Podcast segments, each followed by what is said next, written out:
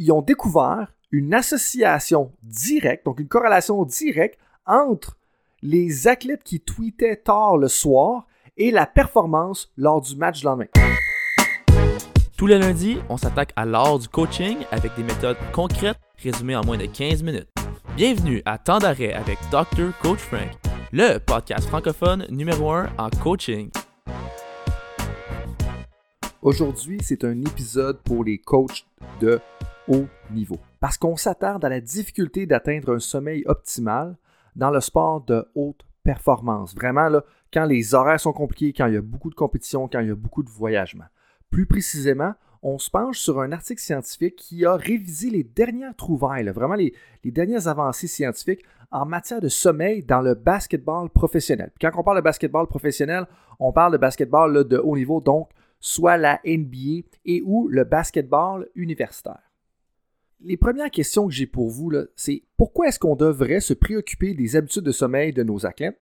Puis qu'est-ce qu'on peut faire comme coach pour avoir des athlètes qui dorment plus? C'est vraiment à ça qu'on va répondre à travers la révision de cet article-là. Puis je pense que vous allez voir quelques pistes concrètes que vous, allez pouvoir utiliser dès demain ou du moins dans la planification de votre saison. Et puis ce qui en ressort de tout ça, euh, selon ma compréhension de l'article qui a été publié par cette équipe de chercheurs, une équipe de chercheurs internationale, on a des gens de l'Australie et même du Canada, euh, c'est qu'il faut vraiment faire du sommeil une priorité lors de nos voyages sportifs, en plus d'être très attentif à l'influence que le sommeil va avoir sur les blessures dans les back-to-back, dont les, matchs un après l'autre, quand on joue sans nécessairement avoir des journées de repos.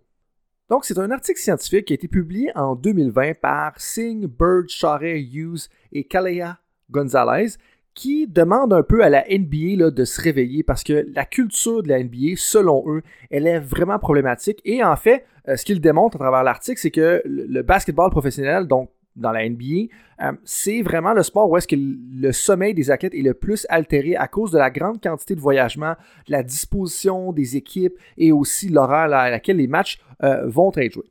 Eh bien là, donc, la, prémisse de l'article, c'est un petit peu que, bon, les recommandations générales sont qu'on doit dormir, ou même les athlètes devraient dormir entre 7 à 9 heures. Bon, là, je vous entends dire que c'est rien de nouveau. En effet, c'est rien de nouveau.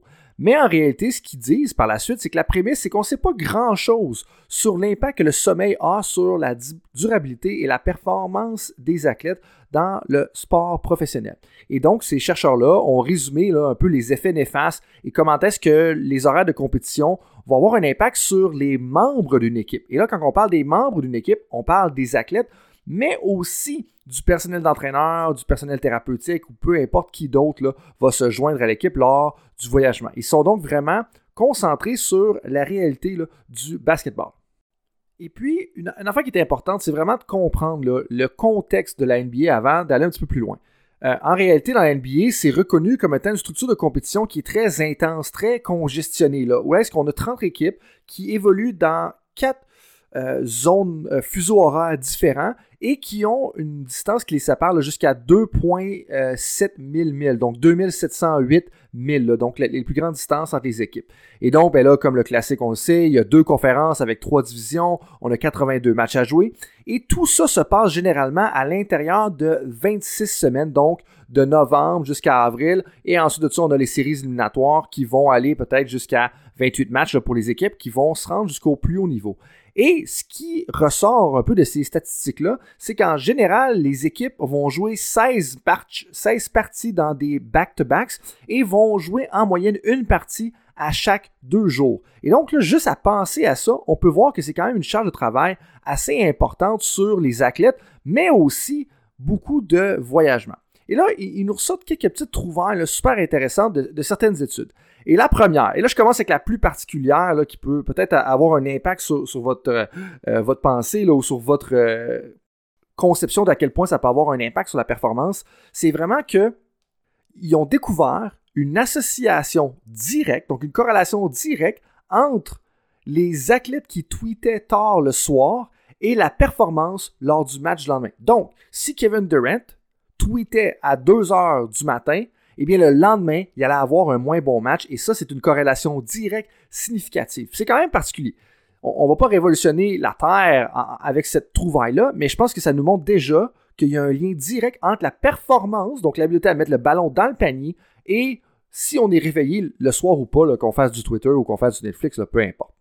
Et en réalité, les pertes de sommeil, donc d'autres trouvailles qui ont ressorti, amenaient une diminution du temps de réaction des athlètes et augmentaient le risque de blessure. Et donc, dans un temps, si un athlète voyait une feinte en avant de lui, eh bien, on pouvait déceler qu'il allait réagir moins vite à la feinte s'il avait eu moins de sommeil et il y avait une augmentation du risque de blessure. Et là, l'augmentation du risque de blessure, je veux m'y attarder un petit peu plus loin parce que pour moi, là, c'est frappant.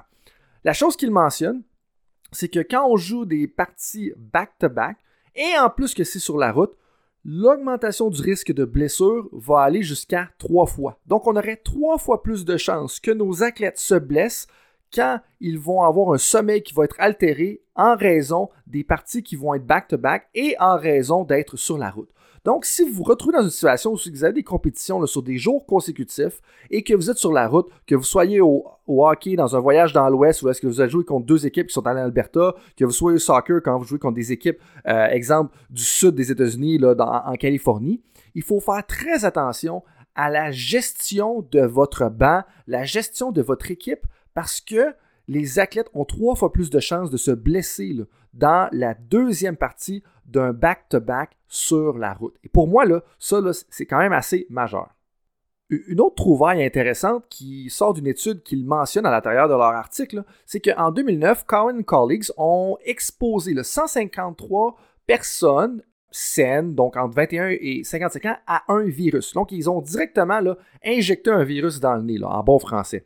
Et en réalité, ils ont réalisé que les participants qui dormaient moins de 7 heures avaient jusqu'à trois fois plus de chances de développer un rhume, de développer une grippe que ceux qui dormaient plus de 8 heures suite à l'injection directe du virus. Et je pense que dans un contexte où est-ce qu'on va avoir des calendriers de compétition condensés, où est-ce qu'on a un virus qui se propage à travers le monde, qui est super infectieux, mais ben, ça devient encore plus important de mettre l'accent sur le sommeil parce que non seulement on va avoir des meilleures performances, mais on va aussi se prévenir davantage de développer des complications suite à l'exposition d'un virus qui peut être par exemple le COVID-19 ou les différentes variants.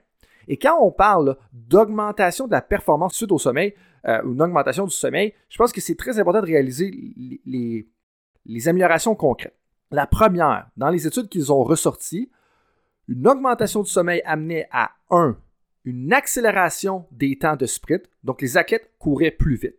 2. Une augmentation de la performance à la ligne des lancers francs de 9% donc ils en réussissent 10 de plus sur 100 en moyenne et une augmentation du pourcentage de 3 points aussi par 9% Et ça, ça rajoute à, bien entendu, diminution de blessures, euh, l'amélioration de la vigilance et de plein d'autres choses. Et donc là, là on, a beaucoup d'effets négatifs qui sont, qui sont présents si on dort pas assez, mais on a aussi beaucoup d'amélioration de la performance si on dort en masse. Et je pense là, que pour moi, là, une des choses qui est la plus importante dans tout ça, c'est le gros problème que ça pose pour le staff et pour vous. Que vous soyez un coach de football, un coach de hockey ou un coach de soccer ou un coach de basketball, c'est important que vous dormiez. Oui, la vidéo, l'analyse, c'est très important, mais il faut que vous allez chercher vos heures de sommeil. Par exemple, il y avait un membre de l'équipe de Charlotte dans la NBA qui a dû s'absenter de l'équipe pendant six semaines. Et la raison, c'était quoi?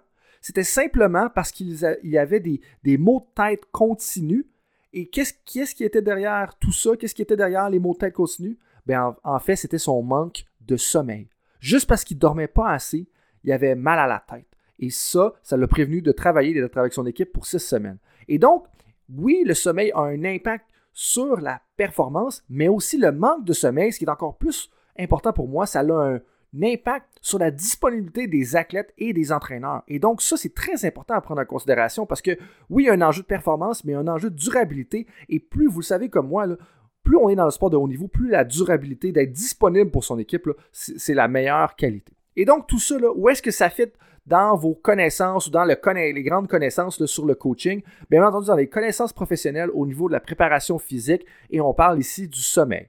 Et ce qu'il faut retenir comme règle générale dans tout ça, c'est que L'horaire d'entraînement et de compétition est le facteur le plus influent sur la performance des athlètes, qui est en retour directement associé à une amélioration ou à une diminution de la performance. Donc, quelles sont quelques petites stratégies concrètes que vous pourrez mettre en place pour justement améliorer un peu tout ça? j'en ai quatre pour vous. La première, quand vous faites des plans de voyagement pour aller sur la route, bien, prévoyez du temps pour que vos athlètes puissent faire des siestes et prévoyez une horaire là, où est-ce qu'ils vont avoir en masse de temps pour dormir. Pas besoin de faire un déjeuner obligatoire à 6 heures du matin juste pour dire que les gars se rentrent, ils rentrent ou ils, se réveillent tôt ou qu'ils sont activés pour le match. Assurez-vous de leur donner du temps pour des siestes et pour du sommeil.